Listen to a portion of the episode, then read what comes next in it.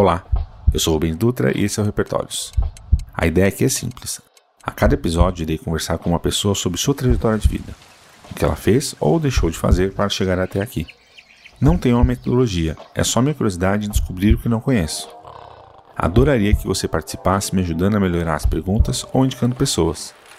Se quiser, os links estão na descrição do episódio e no site repertórios.com. Assim, ampliamos juntos nosso repertório. Vamos para a conversa?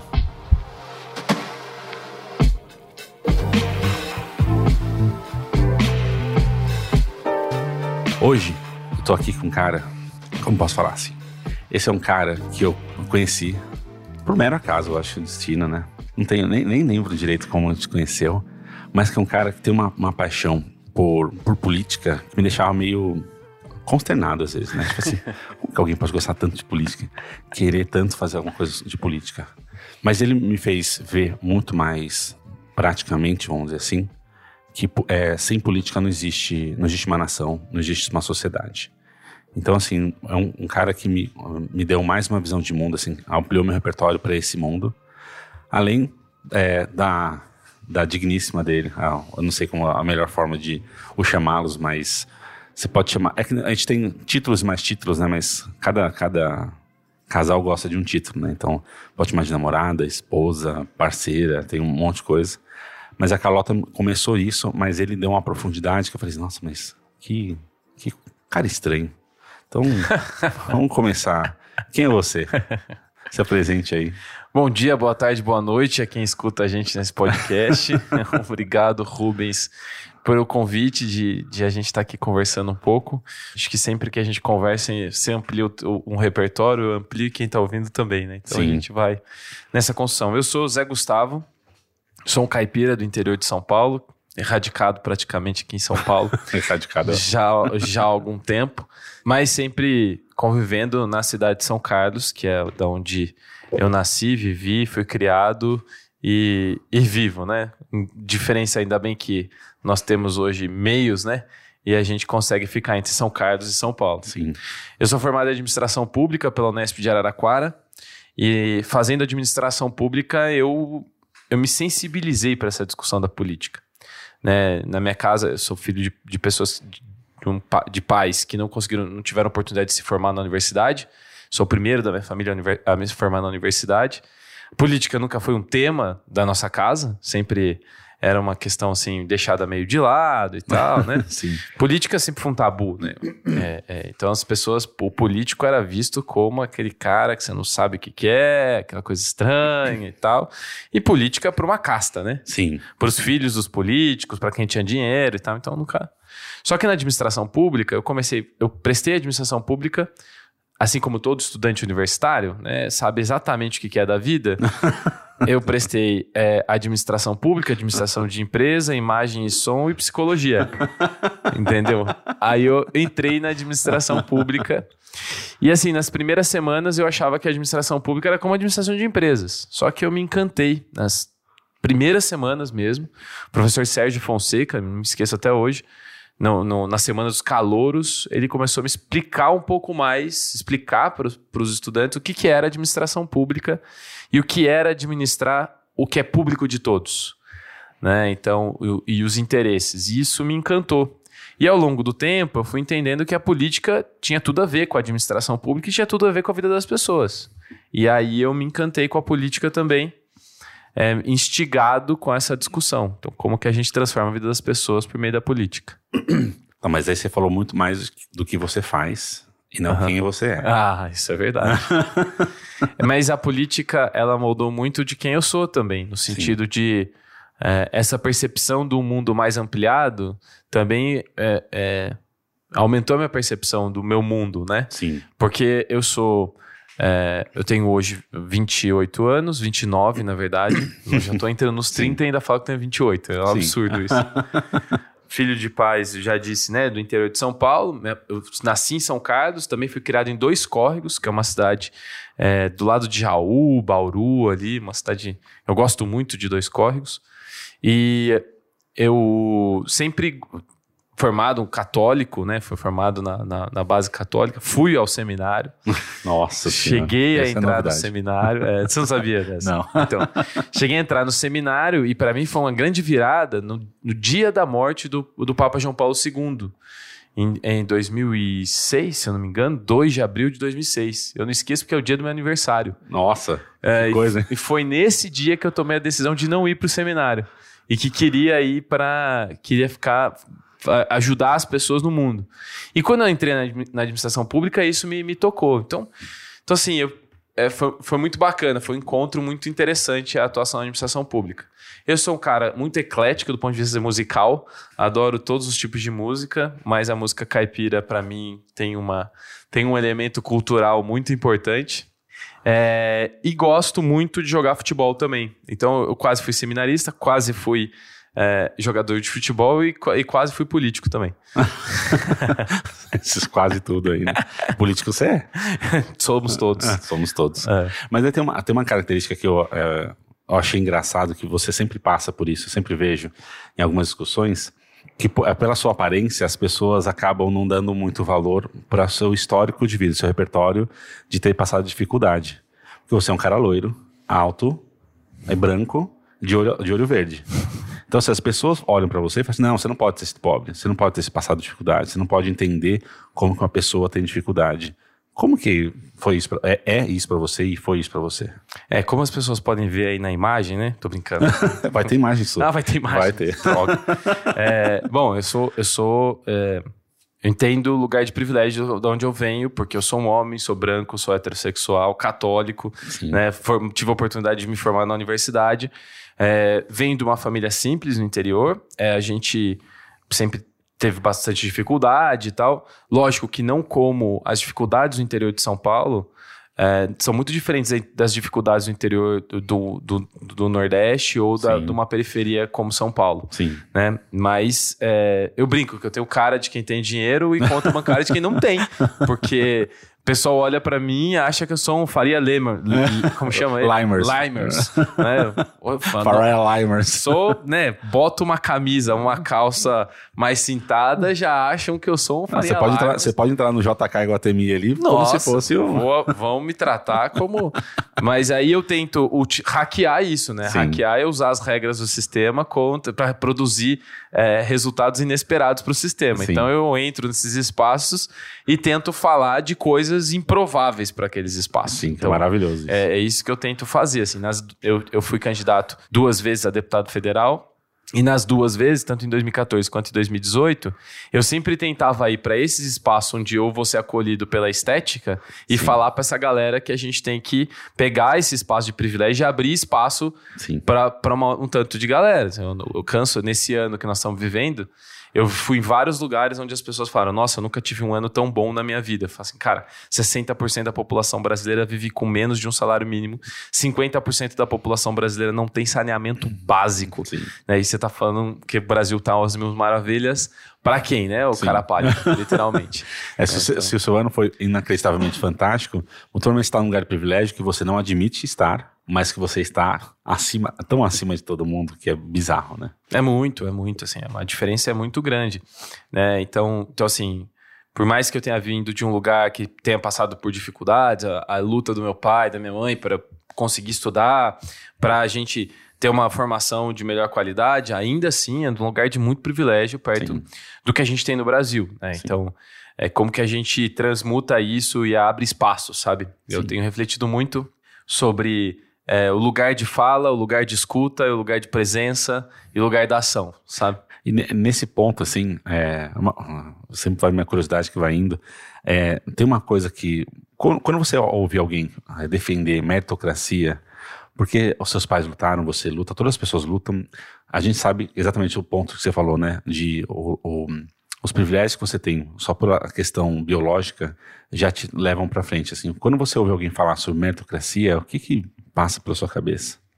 É que, bom, quem normalmente fala de meritocracia são pessoas ou que são é, exceções do seu grupo ou pessoas que não conseguem reconhecer o nível de privilégio que tem, né? Sim. E acham que passaram por dificuldades e é, perto do, do, que a população brasileira vive, não é nem perto, né? Sim. Então, é, vejo que a gente, a gente só pode falar de meritocracia com igualdade de oportunidade num país, numa sociedade que seja menos machista, menos racista e, e, é estrutural, né? Não é uma coisa que fala, ah, não somos mais. Sim. Não é simplesmente querer não ser mais. É mas o... é observar e estar tá atento às coisas. Então, é, assim. Que nem o cara que, é, é que ele assumiu uma, uma pasta sobre racismo, é, racismo. Instituto Palmares. Isso. Ele assumiu e falou: não, não existe, não existe racismo no Brasil. Eu falei assim, cara, o que você tá falando? É. Daí é uma coisa quase que. E quem é, que é que ele fala que, que ele fale isso, entendeu? Sim. É, então, assim, normal, é, é, essa elite privilegiada que, que tá cansada de ouvir que ela também é racista, entendeu? Sim. Então ela instrumentaliza e isso é muito ruim.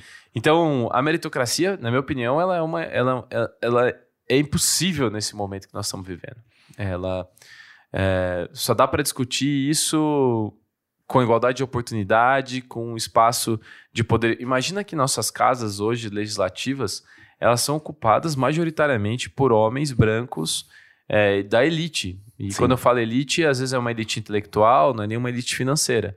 Então, assim, como é que a gente está falando de um, de um, espaço de poder plural, né, que representa o Brasil com jovens, com mulheres, com negros, com negras, enfim, LGBT, né? São poucos os que Sim. se assumem de Sim. fato LGBT, por exemplo. Porque tem que ter uma coragem surreal, né? É muito grande. No Brasil hoje. Muito grande. Que tem a, a Tabata Amaral, ela tem um conceito sobre meritocracia, de não de é, mesmo ponto de partida, mas pensando no ponto de chegada, quanto cada um percorreu. Que é o. Então, assim, beleza, posso, vamos contar a meritocracia? Tudo bem. O lugar de chegada é lá, um deputado federal? Tá bom. Vamos ver quanto, quanto que é, a pessoa teve que percorrer, qual que foi esse quanto que ela teve que criar de repertório na vida dela, ou quais são todas as barreiras que ela teve que passar para chegar lá. Daí você fala assim, ah, beleza, todos que chegaram aqui, agora eu vou contar para trás quanto teve que percorrer para aí falar assim, ah, beleza, aí eu posso falar de meritocracia. O que, que você. Você já tinha ouvido sobre isso? É, não, não tinha ouvido essa. essa... Já ouvi bastante coisa da Tabata, né? Eu tenho uma boa relação com ela, admiro a trajetória dela e a, e a atuação dela. Mas, para mim, é assim: a, a questão fundamental é por exemplo, o Neymar, né? Sim. O pessoal pega o Neymar e coloca ele como se todo moleque que quisesse jogar futebol fosse um dia poder chegar como Neymar. Né? Não faça isso, é uma abelha, Rubens. Eu só expulsei Sabe ela. quantas abelhas existem na cidade de São Paulo? Ela está viva. Tomara que ela continue viva. é, falando em meritocracia, coitada da abelha. É... Eu, só, eu, só, expulsei a abelha do, do nosso ambiente, só, é, não, não matei ela. Bom, mas o, o, o, voltando. Então aí pegam o Neymar e usam ele como a, a, a, vitrine de todo. Se você quer ser um jogador de futebol, você Sim. pode ser igual o Neymar. 5% dos jogadores de futebol do Brasil são da elite do futebol brasileiro. Os outros Sim. 95% não são. 50% dos jogadores de futebol no Brasil trabalham seis meses em comércio, tipo Casas Bahia, Magazine Luiza, e os outros seis meses jogando futebol. Então, assim, é uma, é uma ilusão. E sendo que esses 5% é, é, menos, eu acho que meio, de meio por cento que tem salários absurdos, exato, surreais. Exato. Né? Quando a gente fala de vários jogadores, você fala assim, ah, esse jogador é muito bom, tu mais, ele não é o, o, salário do Neymar de um milhão, é um salário de 5 mil, 8 mil reais por mês, que é um salário que para a maioria dos jogadores do Brasil já é elite, é tipo surreal. Exato, então, então assim, essa coisa de pegar uma, uma personagem e dizer, olha só, você pode ser igual a ela, é um pouco falacioso. Sim, totalmente. Principalmente porque os recursos disponíveis, até planetários, são impossíveis. Sim, de sustentar é, de ser, isso. De, de, sustentar isso, entendeu? Então, assim, essa coisa, essa perseguição por ser a, aquela. o auge, né? Que a gente coloca, qual é a linha de chegada também, Sim. né? Então a linha de chegada é ser o Neymar? Sim. Desculpa, não vamos ter tantos Neymar. É, mas nesse ponto que é, o, é a, a bizarrice do capitalismo, né? Que ela faz de uma forma que parece que você só lutando um pouquinho você vai conseguir. Mas é uma distorção que é, não leva em consideração todos a, tudo que acontece na vida de cada pessoa.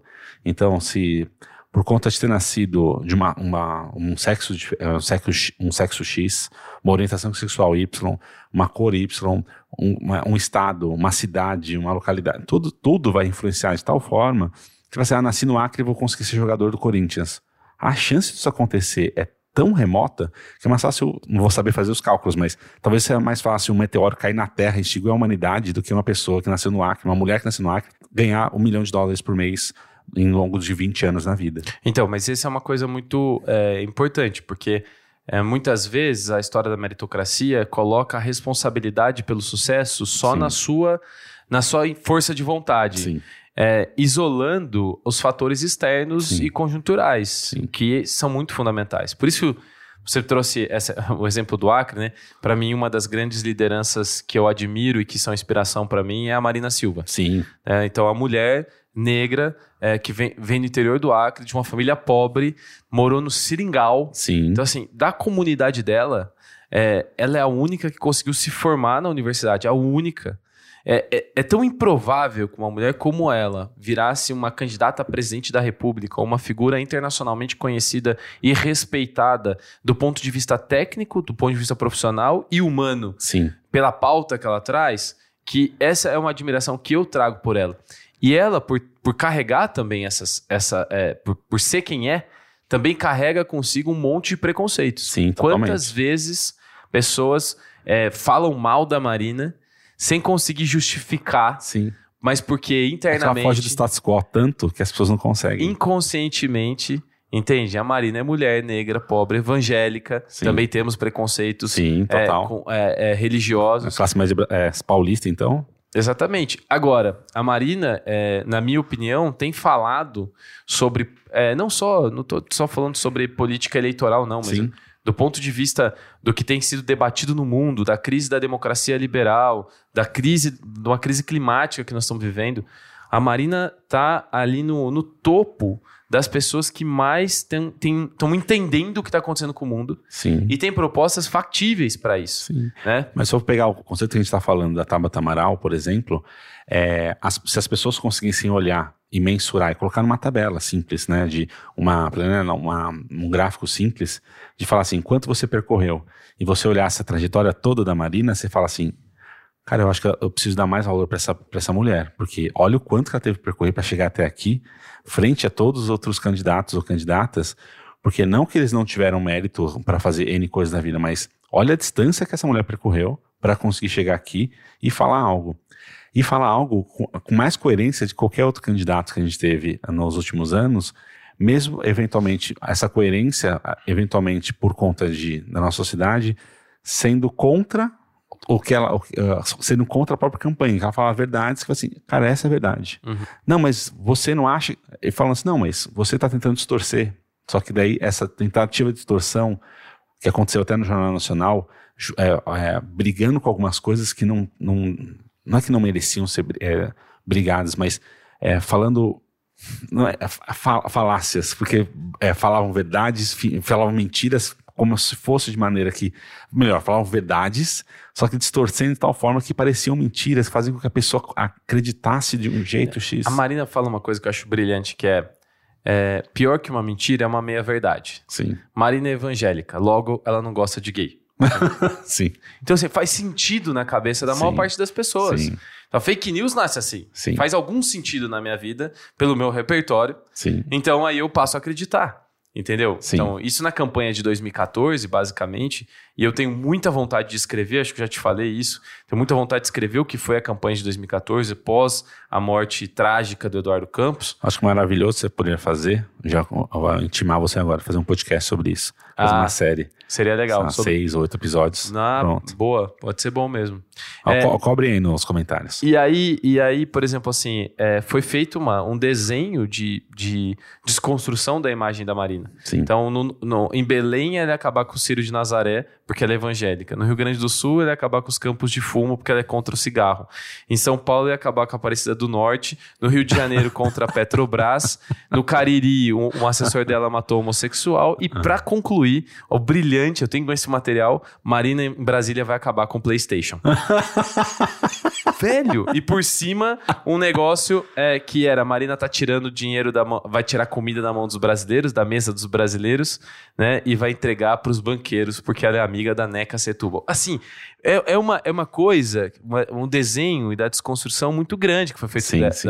Até hoje, eu tenho que responder a pergunta: o marido da Marina é madeireiro? Do tipo, cara, essa foi uma fake news na época que nem tinha ainda o nome de Ai, fake news, sim. entendeu? E, e- e- e exatamente, acho que a grande, é, mas o grande lance dessa história do, do preconceito estrutural e da diferença, né? Pessoal fala, ah, a Marina tá sumida, só aparece período eleitoral. Rapaz, ninguém pergunta do Alckmin, né? Assim, foi governador do estado de São Paulo, um cara super poderoso do ponto de vista estrutural. Sim. Que tá honradamente fazendo seus trabalhos, voltou a ser médico, tá dando aula, o que eu acho muito honrado. Sim. Mas ninguém pergunta cadê o Alckmin, Sim. entendeu? Mas a Marina, cadê a Marina toda hora? Então, essa é uma coisa assim. é, é, são, são, são, são formas veladas de, de manifestação de preconceito, até inconsciente da maior parte das sim, pessoas. sim, sim, com certeza. Agora, você- a gente falou bastante coisa aqui sobre é, alguns elementos que me fazem fazer uma pergunta assim: quem te, que te ensinou na vida o que, que é certo e errado? Eu eu sei que não é só uma pessoa, mas assim, aquelas, aquela, aquelas pessoas, aquela pessoa que foi estrutural, assim. Ah, sem dúvida, minha mãe. É, e numa época ainda que umas palmadas não eram vistas como. não eram mal vistas, Sim. eu diria que seria a mão da minha mãe. Com brincadeira. Sim. Mas minha mãe era uma pessoa, é, assim, imagina, muito jovem, teve filho muito jovem, numa, num mundo mudando muito rápido. Sim. Meu pai trabalhava muito fora, então ela cuidava de mim e da minha irmã, 21, 22 anos, numa cidade diferente, porque ela tinha vindo de dois córregos para São Carlos, Sim. sem família. Então, assim, é, o nível de tensão que essa mulher teve para criar duas crianças, entendeu? E eu é, é, não era muito fácil, era uma criança muito é, Agitada. agitada, vamos dizer assim. É, então, assim, ela foi muito enérgica nessa coisa. E também tem uma, para mim, assim, ela, então ela como, como pessoa, lógico que meu pai também, nas muitas conversas, meu avô é uma, meu avô materno, que meu avô paterno faleceu quando era muito jovem. Eu tinha uns quatro anos de idade, que era criança. Meu avô paterno também. Agora, sem dúvida nenhuma, também a minha formação cristã, ela me deu muitas bases, assim, né? Eu tenho, é, uma- eu tenho, eu não sou um cristão católico ortodoxo, né? Eu sou muito heterodoxo, vamos Sim. dizer assim. Alguns amigos até não gostam, Sim. mas eu sou como o pastor Levi, que é um grande amigo meu da, da, é, evangélico, né? Ele me diz o seguinte: você é, o- você é o cristão católico mais evangélico que eu conheço. e ele é, por, por, por, por, por outra via, o, o, o evangélico mais católico que eu conheço também. Mas é, é, a história de Cristo, ela para mim é muito importante do ponto de vista é, da conexão e de entender, sabe? É, não esse, esse Cristo que é, é bravo, não. é Um cara leve, um cara é, brincalhão, mas um cara justo, um cara que tá junto com os mais vulneráveis. Isso para mim foi uma inspiração muito grande. Por muitos momentos da minha vida, da adolescência, é, eu tava numa situação falando, mas cara, não sei o que fazer, não sei para quem perguntar. Eu projetava assim, falei assim, o que que ele faria, sabe? E aí, assim, é- foi meu mindset, assim, se Sim, formando O, o que é certo, o que é errado e, e tudo mais. Né, e você falou uma coisa assim, tem algumas coisas que sempre me pegam, né? Você cobrar, é que eu acho engraçado que a sociedade às vezes cobra de uma mãe é, ou de um pai com seus 18, 19, 21, 20, até 25 anos, uma postura de como se tivesse um repertório de vida, uma construção cultural é, de uma pessoa de 40 e poucos anos. É, e a calma de uma pessoa, teoricamente uma pessoa de 40 e poucos anos, fala assim, não, você não, não pode bater no seu filho. Não, é tipo, beleza, a gente não pode bater, fazer de tudo para que você não tenha isso. Só que, eventualmente, quando você é adolescente, você não tem essas, essa, esses filtros. Então, quando você é adolescente, meninos e meninas se batem, brigam tudo mais.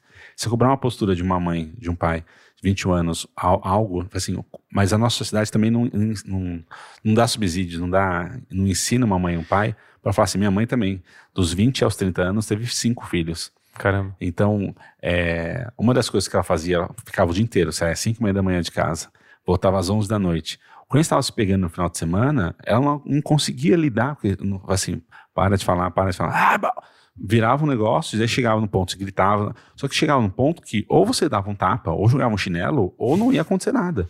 E não É. tem marca, é, e não tem marca psicológica nenhuma de não amor. A pessoa que mais me bateu na vida é a pessoa que mais sinto falta na minha vida, que foi minha avó. Minha avó me batia assim, dia sim, dia não. Porque eu era um terror. É um menino. Eu sempre fui grande. Correndo pela casa, chutando, quebrando todas as coisas. Ela ficava puta da vida. E de uma outra geração. Depois dela, me batia muito. Eu sinto uma falta surreal da minha avó. Minha avó morreu em 1993. A gente está em 2019.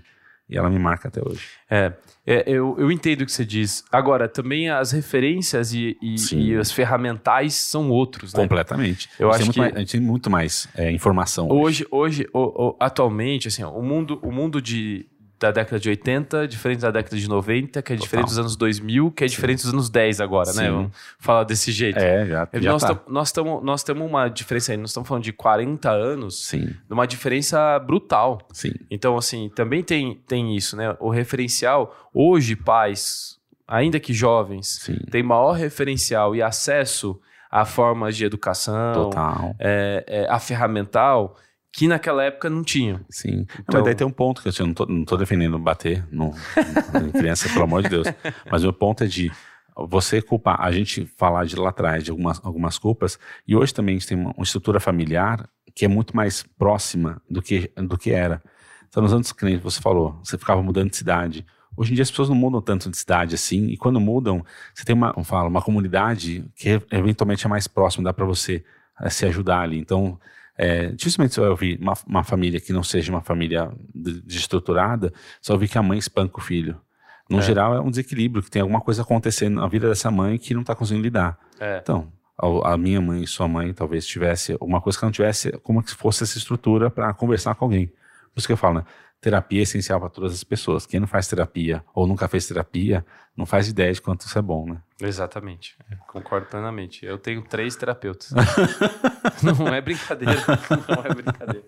É essencial, não tô, é, rindo porque são três, né? Porque uma, já, uma já é muito bom, três é, maravilhoso. Mas tá, de todos esses erros que você passou, entendeu? Que, né, a partir do momento que agora você- a gente falou sobre o certo e errado, quais foram os principais erros que você passou na sua vida que melhor, que mais te ajudaram a ser quem você é? Que foram mais benéficos, vamos dizer assim. Cara, é difícil. Essa é uma pergunta complexa e profunda. Precisaria Sim. ver com minhas três terapeutas. Não, não. Eu tô Essa-. Elas precisariam de algumas sessões para te ajudar a emergir isso, né? Cara, erros, assim, acho que é, do ponto de vista pessoal, eu dediquei, depois que eu me formei e entendi que eu queria atuar na política, porque eu via na administração pública muita gente interessante querendo fazer a transformação, mas que parava na cabeça dos políticos que estavam pensando em se eleger de quatro em quatro anos. Sim. E foi por ali que eu entendi que eu queria atuar na política, política eleitoral, partidária, enfim. E aí comecei caipira metido, fui me metendo, vim para São Paulo. Nunca tinha vindo para São Paulo, Rubens, imagina. 2010, 2011, nunca tinha vindo para São Paulo. Sim. É, fui pego na, na, na história do tem que dar sinal pro metrô parar, sabe? Aí eu falava, "Mas, cara, toda estação o metrô para, por que, que tem que dar sinal? É, caía nessa, caía nessa. Amigos, né, de São Paulo, que sabotavam nós caipiras. Aí o. A escada rolante, o problema é que a escada rolante. Não, a escada rolante tinha. Não, também nem tanto, né? Não, mas eu- Carlos é eu- a capital da tecnologia, Eu rapaz. já...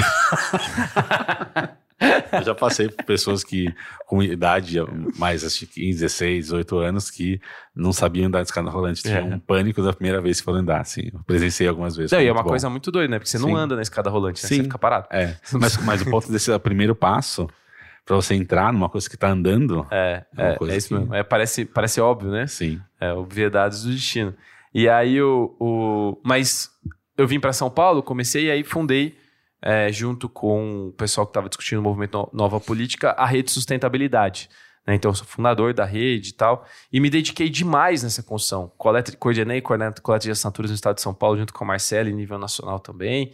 É, depois, logo emendei a primeira candidatura a deputado federal em 2014 perdemos aquela eleição que foi terrível, que apesar de sairmos com um resultado muito positivo, foi terrível. 2015, coleta de assinaturas de novo. Depois eu virei porta-voz nacional da rede junto com a Marina, assinando como presidente nacional de partido mais jovem da história do Brasil, só uma doideira.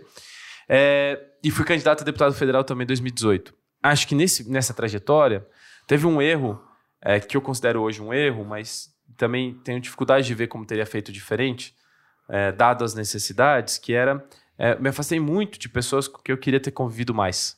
Seja minha família, seja meus amigos de São Carlos, de São Paulo. Eu dediquei muito, muito menos tempo do que eu queria para estar com pessoas que são muito importantes para mim, sabe? E esse ano, por exemplo, que foi uma retomada, uma reflexão, e tudo, eu consegui estar um pouco mais próximo de algumas dessas pessoas. E espero que eu consiga equilibrar um pouco mais, sabe? Dormia quatro horas por noite, era uma loucura de trabalho e tudo mais. Então, acho que esse, essa é uma das principais coisas, assim, que eu... É, a valorização dessa relação muito pessoal e de formação de casa, sabe? Casa, amigos, é, pessoas próximas, assim, isso, isso me faz, me, me fez falta. E eu percebi quanto isso fez falta esse ano, assim. E a, pensando agora, a gente falou dos erros, e quais foram os momentos que você teve uma iluminação, vamos dizer assim, momentos positivos ou momentos de iluminação que podem ser, ter tido através de erros também, que fez você parar de pensar de uma forma e começar a ver o mundo de uma forma completamente diferente, né? Eu falo sempre, né? quem está me ouvindo já está até cansado, mas são os momentos luminosos, né? Que são momentos de, tipo, que dá aquela iluminação, você fala, nossa, que você falou, né, do dia que você saiu da, é, do seminário, é, um pouquinho, mas quais foram esses momentos que falam assim, nossa, é, eu enxergava o mundo de tal forma e agora outro, né? Muitas pessoas que são machistas, né, ou racistas se, se percebem e falam, nossa, eu estava sendo racista até hoje e não percebia o quanto eu estava sendo. É. Tem, é, eu acho que mesmo que no caso de machista e, e, racista, mesmo que a gente tenha insights e descubra, percebam momentos que se foi machista ou racista, você não deixa de ser, é. porque a gente é, é, é constante vigilância. Sim, sim. Constante vigilância. Mas é isso uma construção do seu repertório, né? Exato. É, uma marca que você pode tentar tirar tudo, ficar no, mas aquele 1% que ficou tá lá e vai ficar com você e não é ruim. É importante para você lembrar que foi, daí você pode sempre refletir sobre o que está falando. Sim. Né?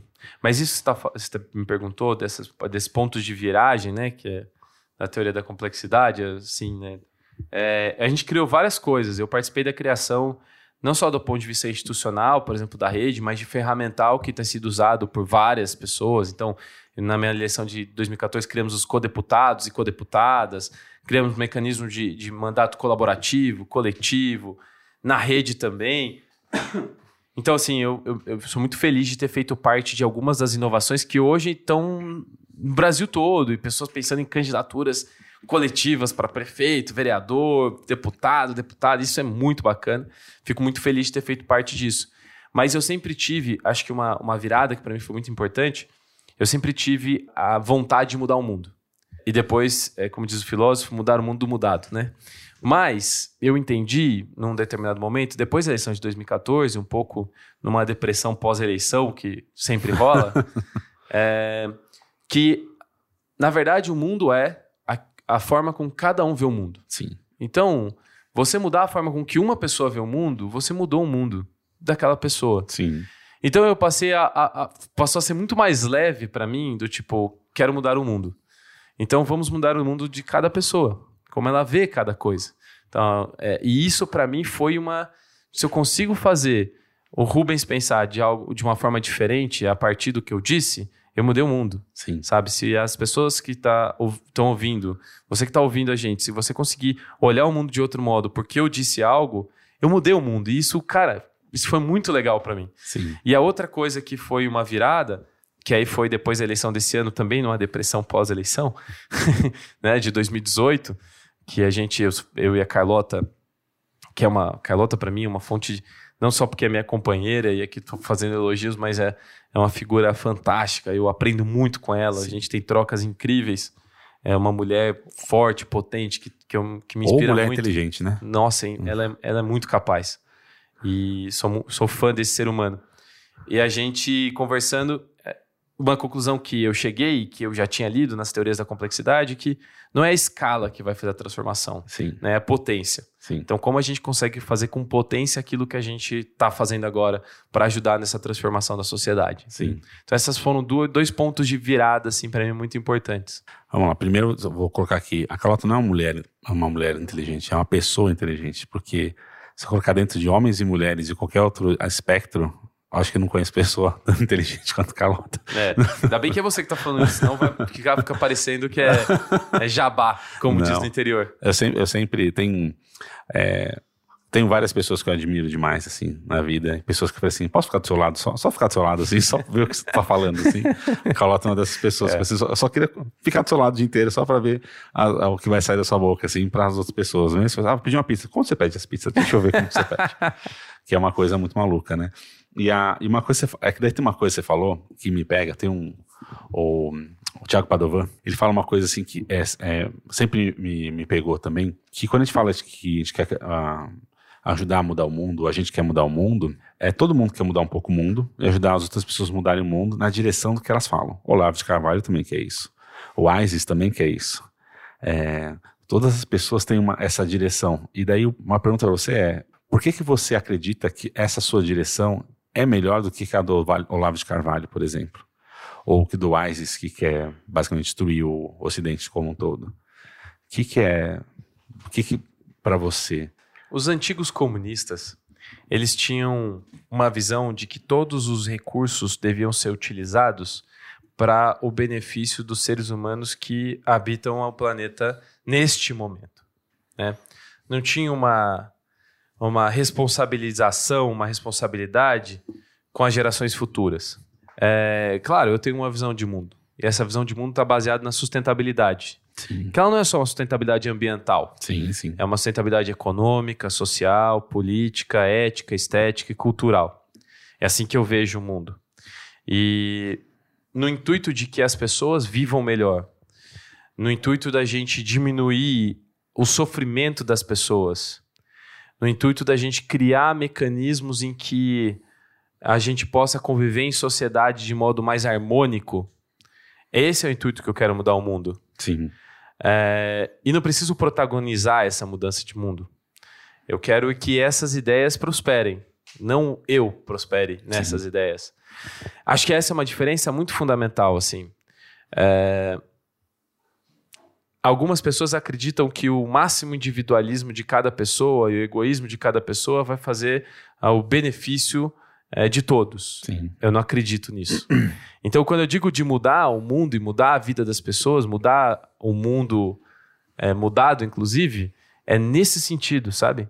Como nós podemos viver em harmonia, é, responsabilizados pelas gerações futuras é, e vivendo aqui o agora, Sim. sabe? Diminuindo o sofrimento humano. Então, é, é nesse sentido que eu digo. É claro, não é simplesmente mudar o mundo, né? É qualificar essa mudança de mundo. Sim. Então, obrigado por dar a oportunidade de qualificar qual é a mudança de mundo que eu quero. Porque a gente fala, por exemplo, na política, né? Muito se fala sobre a renovação da política. Sim. Precisamos renovar a política. Mas qual a qualificação dessa renovação? Sim. Entendeu? Se for para renovar, para colocar gente nova mas com interesses escusos, Sim. não, entendeu? Sim. Precisamos, demos um passo no sentido de sensibilizar as pessoas a renovar a política. É, agora precisamos dar um passo no sentido de qual é esse tipo de renovação. E aí eu conto uma história, preciso te contar essa história. E para quem está ouvindo, que em 2014 as pessoas não falavam de política tanto quanto falam hoje. Sim. Hoje é cool. Entendeu? Hoje a gente está aqui fazendo um podcast de política, entendeu? Falando sobre política também. Sim. Mas isso não era. O, o, a base era assim: minha mãe lá em Dois Córregos, as pessoas perguntavam assim para ela: assim, Ana, o que, que o Gustavo tá fazendo? Né? O que, que seu filho tá fazendo? Ela fala: hum, ele tá envolvido com política. Parecia que eu tava traficando drogas. Entendeu? Era um negócio assustador.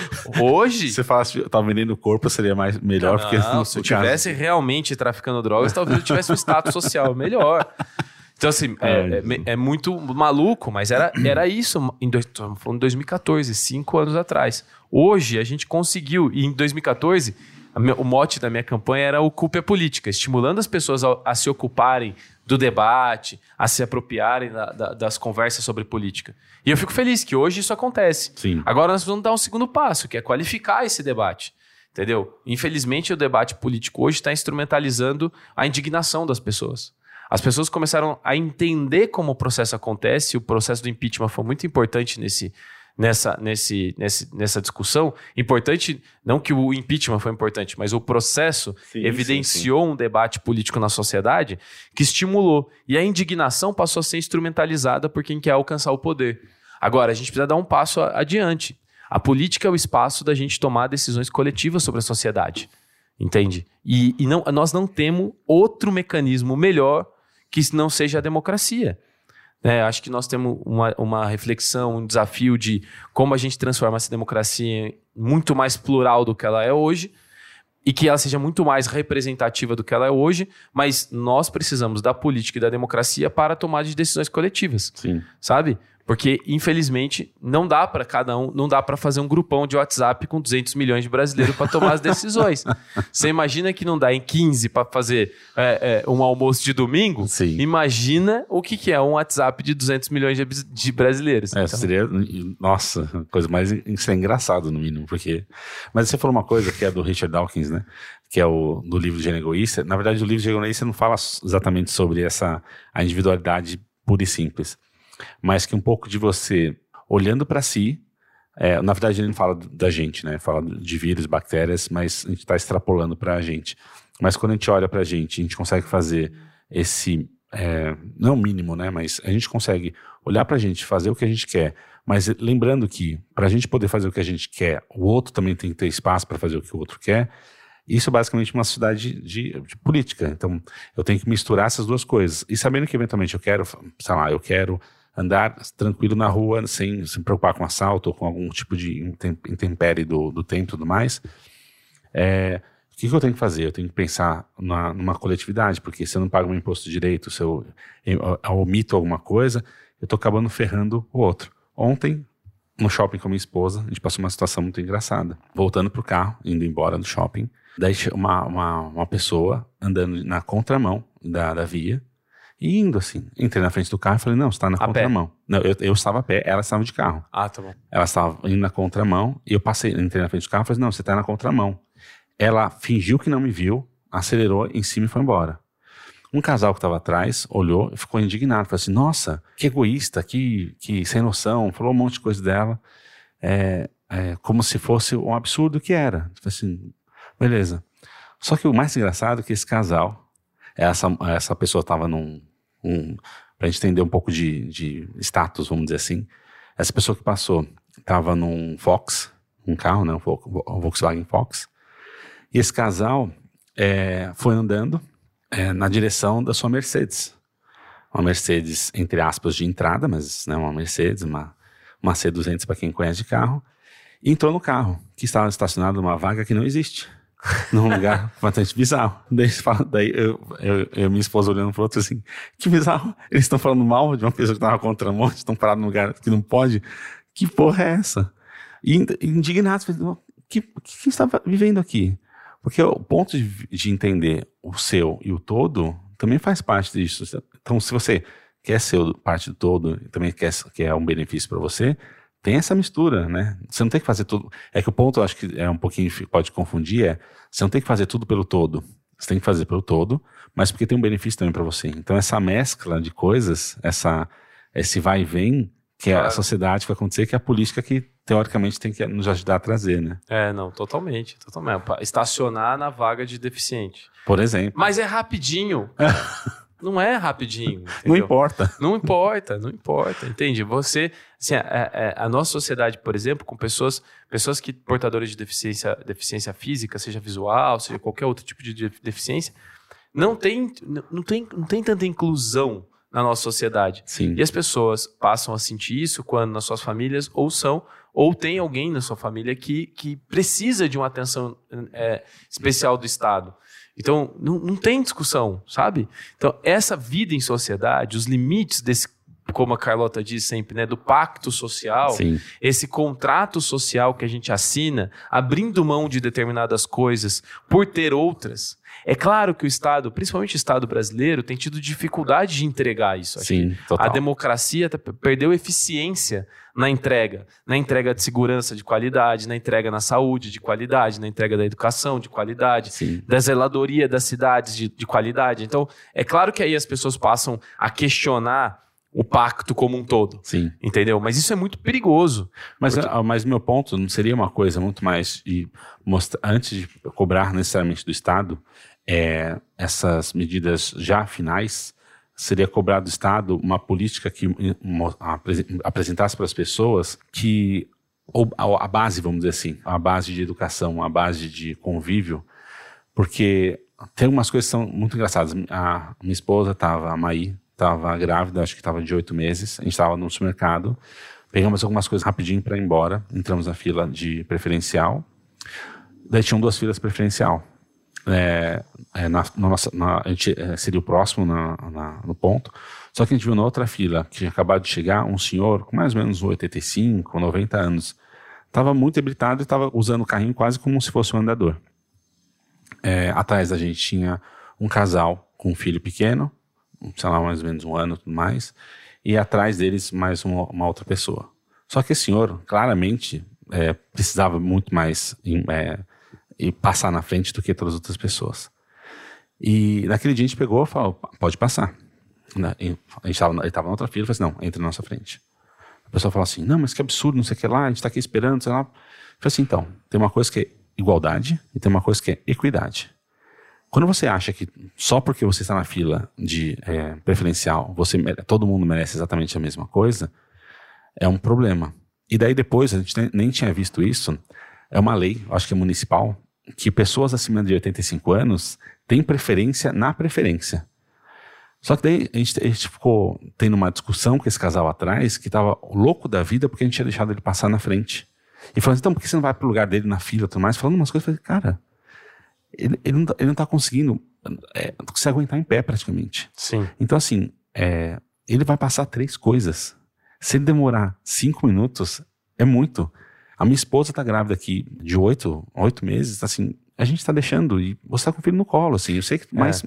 Então, mas isso, isso assim, uma coisa é a educação para a cidadania e eu acho que isso é fundamental e a gente não tem. Sim. É, é, não tem mesmo, assim. Acho que a gente perdeu esse espaço da educação para a cidadania. Né? A escola, no convívio social, é um, é um, espaço fundamental, na minha opinião. Né? Os espaços de convívio comunitário, a família, seja ela na composição que for, também é um espaço é, importante dessa formação, mas nós perdemos essa capacidade e a própria sociedade, a capacidade de se autoeducar para a cidadania. A faixa de pedestre é um, é um grande exemplo disso. Né? Sim. Então, você não quer disputar carro com pedestre, né? quem tem a preferência. Mas tem um outro elemento que é o seguinte: quando o Estado perde força na capacidade de entrega para a sociedade, sim. as pessoas também passam a questionar se esse é o pacto social que elas realmente querem. Sim. Entende? Então, assim, acho que o desafio que nós estamos neste momento é. Porque é dialético, né? As pessoas vão perdendo confiança no pacto social, Sim. o Estado acaba entregando ainda menos, e aí só vai piorando Sim. e a gente entra num, a gente entra numa espiral negativa terrível. Sim.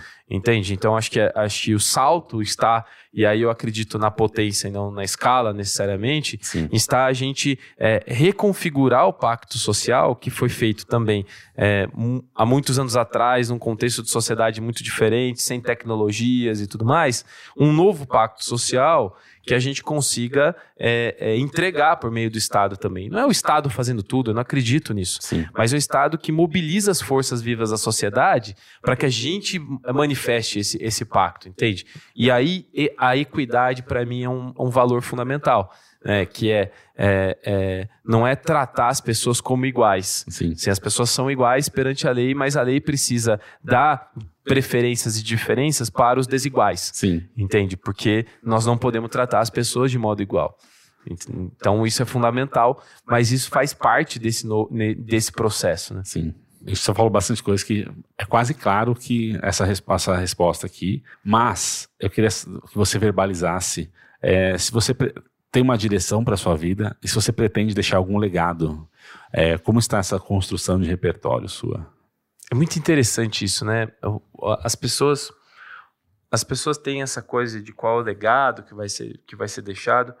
Eu sinceramente nunca pensei objetivamente sobre qual é o legado, né?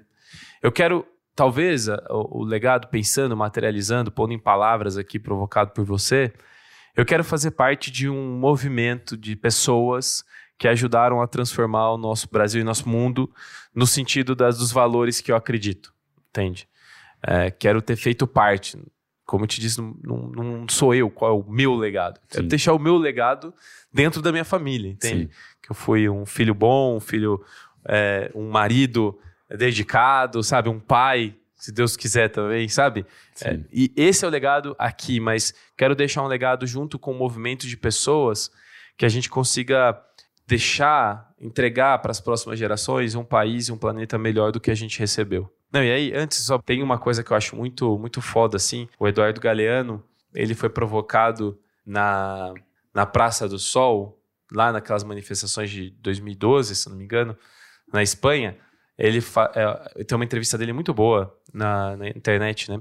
E ele diz o seguinte: ele diz, é, esse mundo de merda, esse mundo podre, tá grávido de um mundo melhor. Sim. E eu acredito muito nisso, sabe?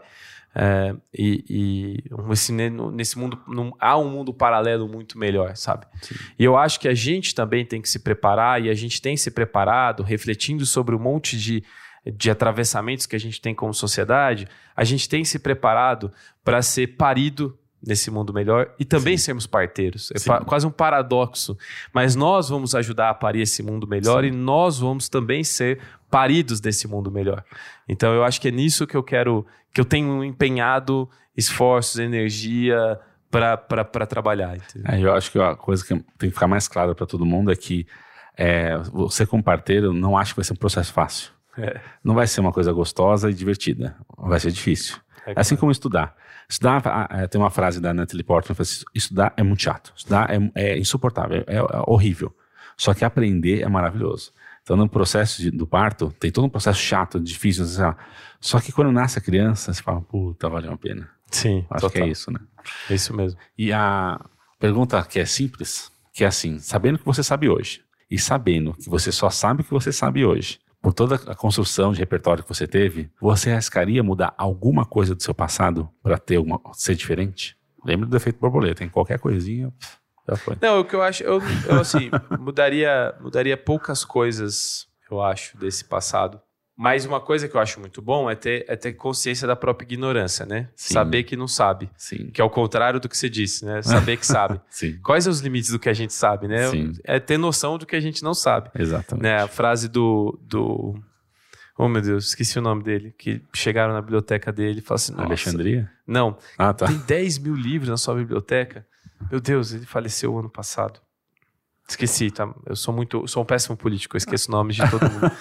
é, e aí, eles perguntaram para ele: assim, você já leu todos esses livros? Ele, obviamente, não. Esses livros estão aqui para saber o quanto eu sou ignorante, né? É, do quanto eu não sei das coisas, e não o quanto eu sei ou aprendi.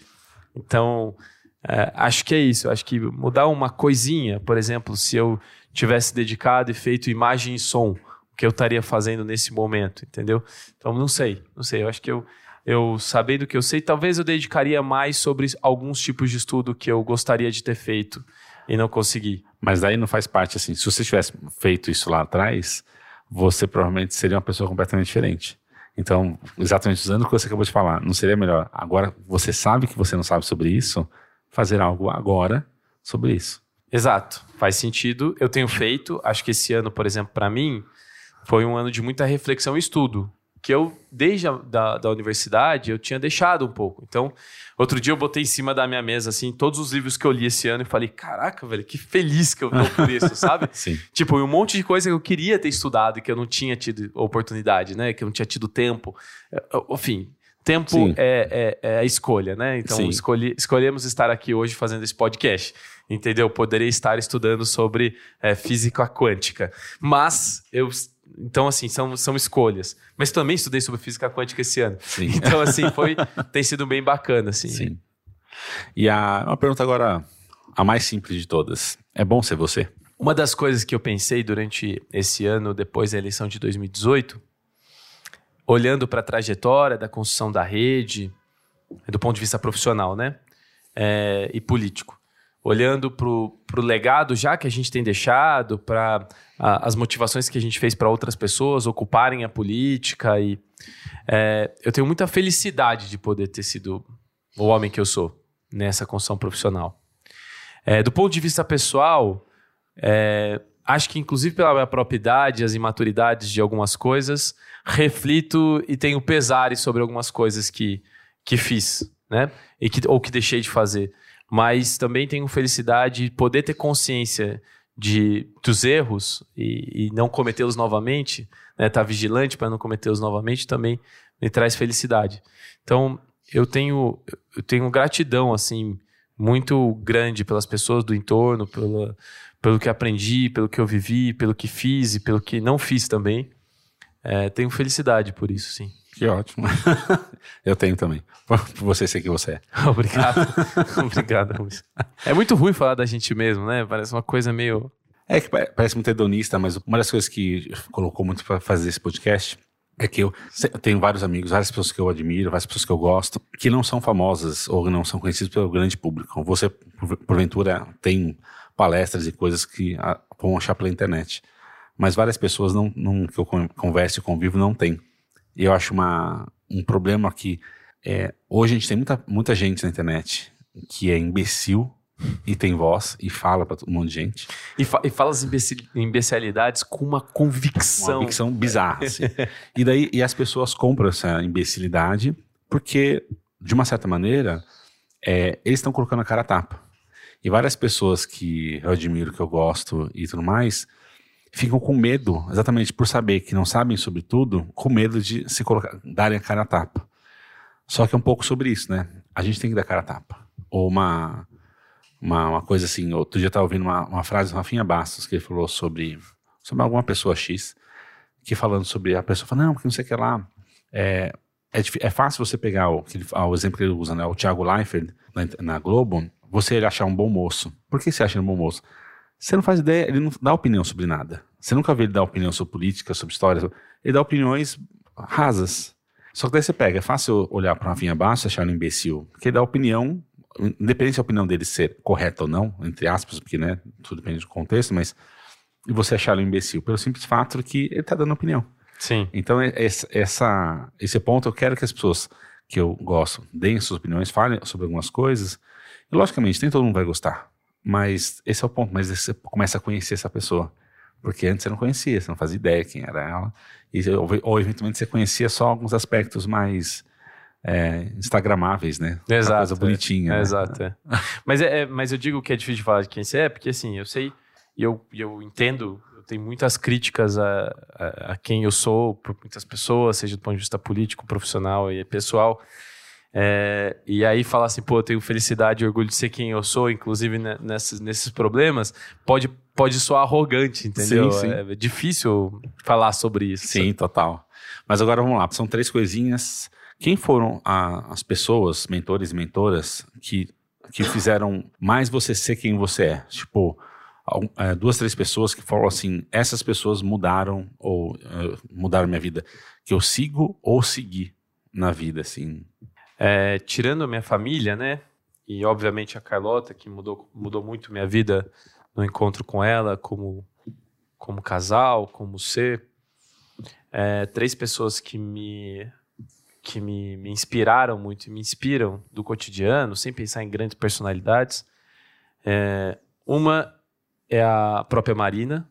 Eu tive a oportunidade e tenho a oportunidade de conviver com ela desde 2013 e é uma, uma, uma, um ser humano fantástico, assim. Então eu tenho uma felicidade e me inspiro muito por ela. Outra pessoa que é bastante importante para mim, que está num outro lado, é uma figura chamada Elvio Tamoio. Elvio Tamoio é um cientista social forjado nas greves de, das usinas de cana-de-açúcar no interior de São Paulo e foi diretor da Funarte, e é um, uma, uma figura muito importante para mim também. E para concluir a tríade, né, eu acho que o padre Aimoré, que é um padre lá da minha paróquia em São Carlos, que é uma figura com quem eu gosto de conversar bastante. E por mais que seja ortodoxo em várias coisas, ele traz sempre reflexões muito mais abertas, né? E do lado dele, o pastor Levi também, que é uma figura é, que eu gosto muito de conversar ele mais heterodoxo, vamos dizer assim. e que são duas, duas pessoas que me inspiram assim também. Maravilha.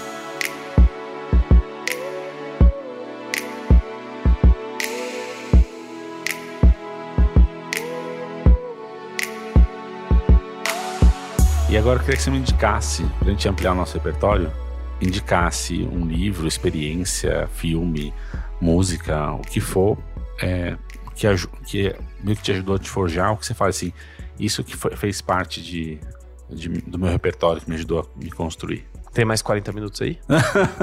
Não, eu quero- eu quero, tipo, Não, assim, ó, vou, vou falar alguns, tá?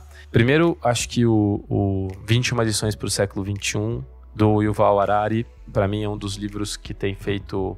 E O, o Harari, pra mim, ele tem um problema. Ele, ele é meio essa de Queiroz da filosofia, assim, né? Então ele leva cinco páginas pra descrever uma porta. Porém, é, ele é muito bom. E se você não quiser o- assi- ler o livro inteiro, que são 300 páginas, mas é muito bom. Se Sim. tiver... Nossa, é muito bom.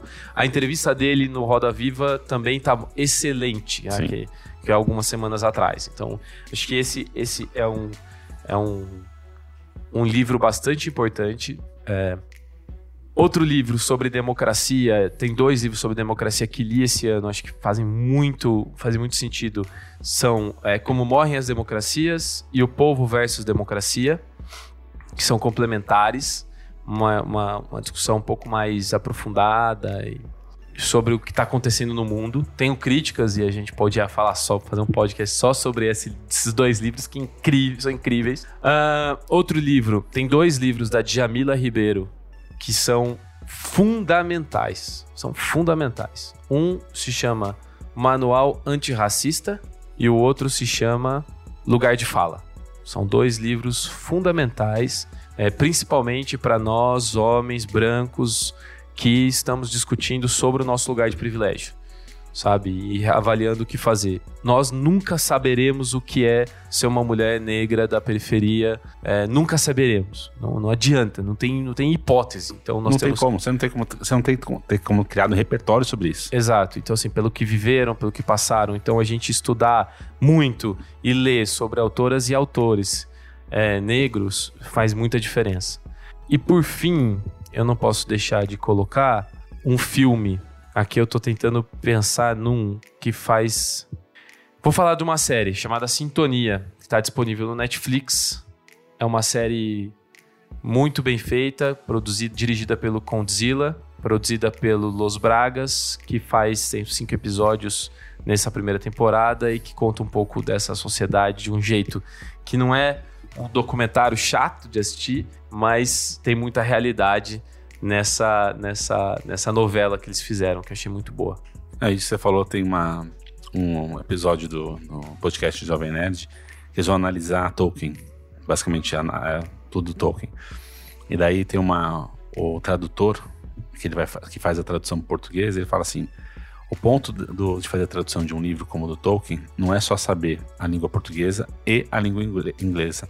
É você saber todo o contexto de quem foi Tolkien, por que, que ele fez, como que ele era, Claro. entender que você é um, um analista daquilo. Sim. Então fazer uma série como a do, a do Sintonia, o Condzilla, que ele tem um lugar de fala, ele veio desse ponto, é muito mais rico do que qualquer outro cineasta que a gente tem no Brasil, porque por mais que o cineasta vá, se dedique, fique, more numa comunidade, uma favela durante muito tempo, ele não passou, ele não tem os pontos de fome, de estrutura, de, eh, de segurança que uma pessoa que nasceu naquele ambiente tem. Exato. Então, aquela- esse ponto é muito maravilhoso dessa, dessa série. E por fim, uma coisa muito simples. Eu queria que você indicasse uma pessoa que você gostaria que tivesse esse tipo de conversa, que você talvez não tenha tido esse tipo de conversa com ela, é, que você gostaria que eu conversasse aqui no podcast. A Carlota Mingola já vem, tá? Já Tá vou- bom. já vou- já vou- mas você Não, pode mas chamar é- ela também. É que com ela eu tenho essas conversas. Né? Ah, sim, verdade. É, tem um casal. Eu te faço um desafio de você fazer um podcast com um casal. Que eu, a gente falou um pouquinho antes do podcast da gente começar. Que é a, a Ana Márcia Zago e o Cordeiro de Sá. É um casal de designers, produtores artísticos do interior de Ribeirão Preto. E que eu acho que faria, seria muito legal você fazer com eles. Eles têm histórias e são pessoas com repertório que para mim são muito diferentes, então amo conversar com eles. É, e que pode fazer muito sentido pro podcast também. Maravilha. Então, desafio aceito, não tenho problema com desafios, não. Eu só queria que você desse um tchau para as pessoas. Rubens, primeiro eu queria agradecer muito a oportunidade de estar aqui, eu sendo político, né? Mas a todas as pessoas e pessoas Não que um estão nos né? ouvindo, estão nos ouvindo neste momento. É, eu, sou da- eu sou do interior das rádios, que tem aqueles locutores, sabe? DBC FM, Rádio Carinho, Rádio Amor, sabe? A DBC existe, a DBC em, em, em Ibaté, para você ter ideia, Sim. ela fica é, na mar, na, nas margens da rodovia Washington Luiz, e aí o estúdio é todo de vidro. Sim. E aí os caminhoneiros passam e buzinam, e o locutor, Ao vivo. ao Ah, vivo, Maravilhoso. e o locutor manda um abraço pro caminhão do cinza da Cozan passando por aqui. É assim, cara. Maravilhoso. DBC Rádio, carinho rádio. Então, amor. pelo amor de Deus, fala pra DBC É. transformar parte do conteúdo dela, pelo menos, em podcast, para as pessoas conhecerem. ou fazer uma transmissão online, porque é necessário. Cara, é muito bom, é muito bom. Aí Tem os, tem os, os, os love songs, né? Que Sim. alguém manda um recadinho pra alguém. eu tenho dúvida se as pessoas ficam ouvindo de fato, mas é conteúdo. né? Bom, eu queria ag- agradecer muito. Você é uma pessoa que eu, que eu gosto muito de conversar, porque amplia os meus repertórios e na troca de amizade também fico muito feliz. E obrigado pelo desafio de poder fazer esse podcast com vocês e ampliar também os meus repertórios. Porque, como diz o, o Freud, né? Falar cura. E quando a gente fala, escuta, a gente vai se curando das Exatamente. dores da sociedade. também. Exatamente. Muito obrigado.